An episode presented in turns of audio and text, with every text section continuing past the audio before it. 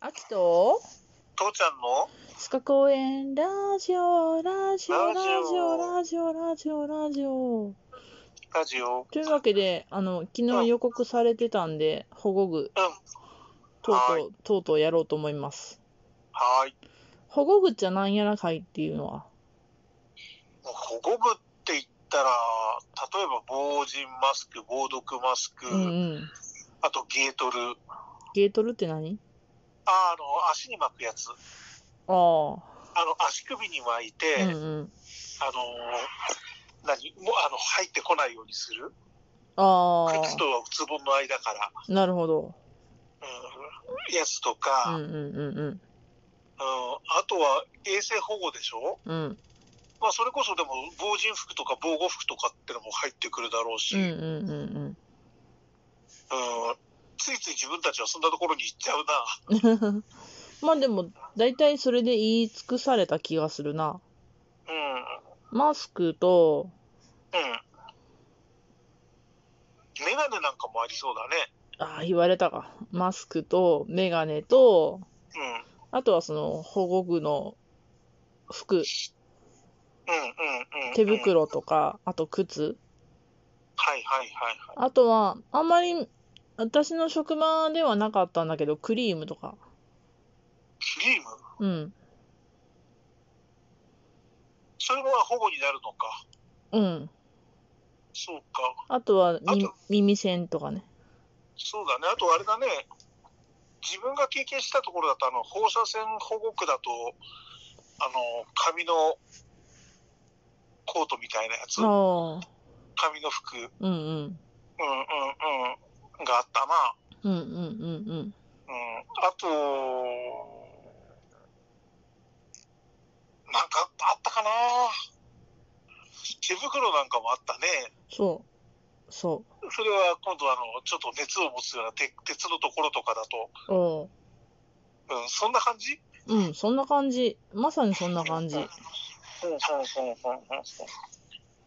で、そうだね。ちょっとなんか、か、なんとなく後回し後回しにしてたんだけど、うんうん。なんかほら、あのー私が働いてた時とかの昔の職場とかで、うんうん。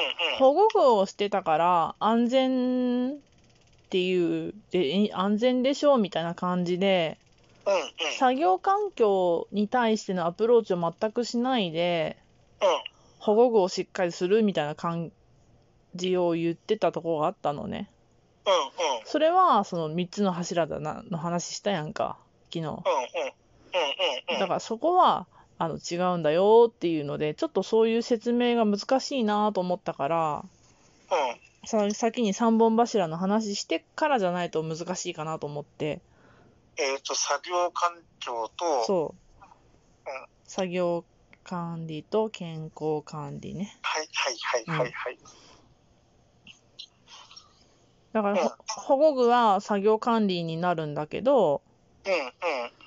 保護具だけがピックアップされたらいかんなと思ってそっか。でなんかお現場によってはって言ったら変だけどさ保護具保護具って言ってたらさ個人の責任になるじゃんうんうん。誰々うさん怪我しました保護具しなかったからですね終わりみたいな、うんうんうんうん。そうじゃなくて怪我しましたってじゃあここはとても怪我しやすい作業環境だったとかうんどうん動線的に悪かったとかとてもあうんのうんうん長時間労働が続いて疲労が続いててあのメンタルヘルスが悪かったとかはいはいはいはいはいはい。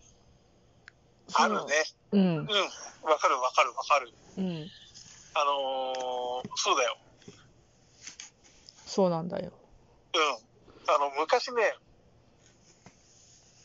あるダムの現場に行った時にうね、ん建設現場に、うん父ちゃん、ヘルメットかぶってたから助かったんだけど、うんそのヘルメットに穴がくらいのでかい、その、なんていうの通路を歩いてただけで、おうその上にあった鉄骨の端っこに頭をガツンとぶつけたら穴が開いて、わあと少しで自分の本当の頭に来るぞっていうところまで来てたのよ。へえうん、だから、まあ、それはその、ほら、その、防いや、その保護具があってよかったところなんだけれうど、んううん、んうんだから、これっていうのも、だから、保護具がああれば、あったから助かっただろうでもなくて、うんううんん実際にはだからそうじゃなくて、もっと労働環境的な意味では、その環境的にもっとそういうふうにぶつからないものをするべきだとか、うんでそういうような提案の仕方が出てくるってことだよね。そうそうそうそうもうまさにその話なんよまさにも問題はそこなんよね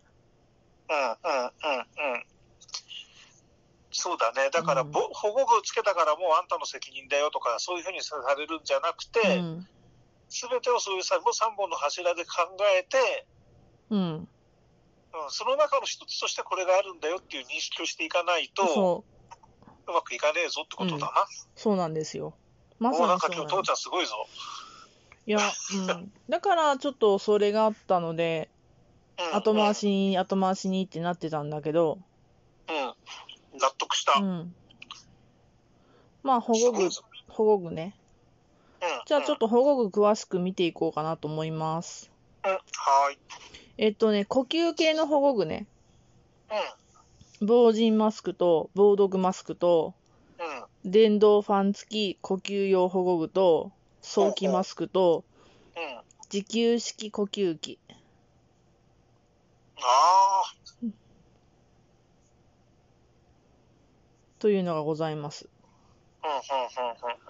でねこれね3つに分けたらいいのかなろ過式なんか空気をろ過して吸うようにするろ過式と吸気式空気を送る吸気式とうん、うん。電動ファン付き呼吸用保護具3 3つに分けたらいいのかな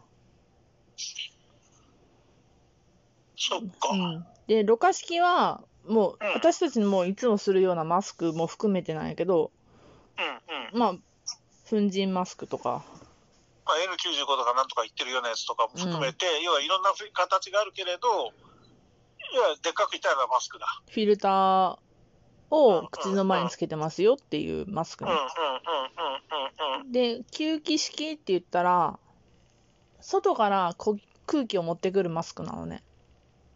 ああ、環境の外かうらね。ん。でう、ん、自給式呼吸器って言ったら、その潜水作業とかする人が、うん、うん、後ろにからってんじゃん。うん、あうん。あいうような、かちょっとまた払ってるは方言だ。えっ、と、なんだろう、後ろに。担いでる。担いでる。で、早期マスクっていうのは、あの、その違うところからの空気を送ってくる。ポンプで。うん、うん、うん、うん、うん。で、電動ファン付きはもう電動で。っ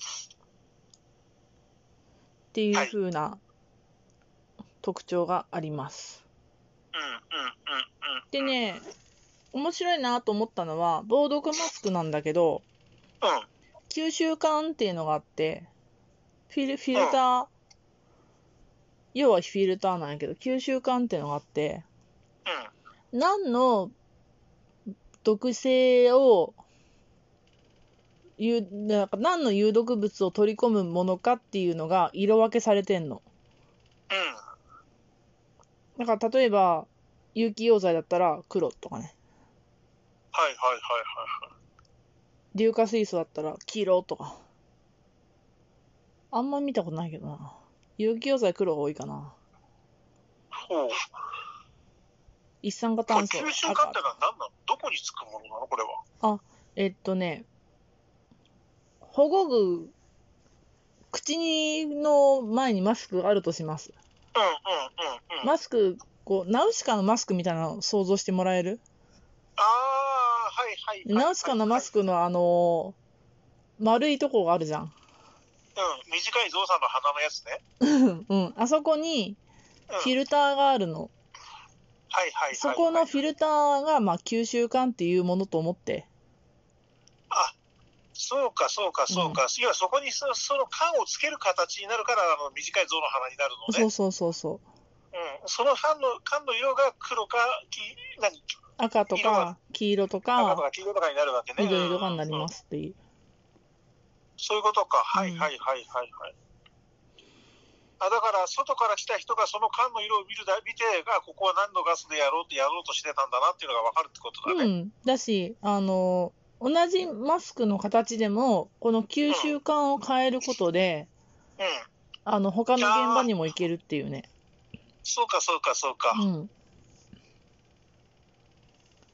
それがあ使う人にもすぐ分かるってことだ。うん、そうなんです。うんうんうんうん。まあ、吸収管っていうだけあって、うん使えるガスの種類っていうのは限られてんだけど、うんだかうらんまあその吸収管が使えるガスの現場じゃないとこじゃ使っちゃダメよとかね。うんうんうんあとは酸素濃度が18%未満のとこでは使っちゃダメよっていうのもあるね。それはこの防毒マスクの話。うん、ろうん、ろ過式ボードマスクの話。おお、それはなんで18%未満だとダメだってことうーん、酸素欠乏になっちゃうんじゃないかな。ああ、そあういうことのね。、吸収管をつけた状態で吸うと結構ね、ああの、力がいるから、そうか、そうか、うんだからそうなった時にはまた別のほあのその防護式を考えなきゃいけないわけだ。ううんん、さだから18%未満になるんだったら、自給式呼吸器とかをつけましょうねっていう、はいはいはいはいはいはいはいはいはい。なんとなく分かった。なんとなくわかった。うん。まあ、あとあは、あ、メガネとかクリームとか、ふ服とかがございます。はい。まあ、それは読んで字の落とし。うん、わかったわかった。うん。クリームはね、あの、塗っといて、作業が終わったら、それを全部塗り、あの、洗い落とすっていう感じ。オッケうー。ん。そんな感じ今日もあでりすが。とう。いえいえ、こちらこそ。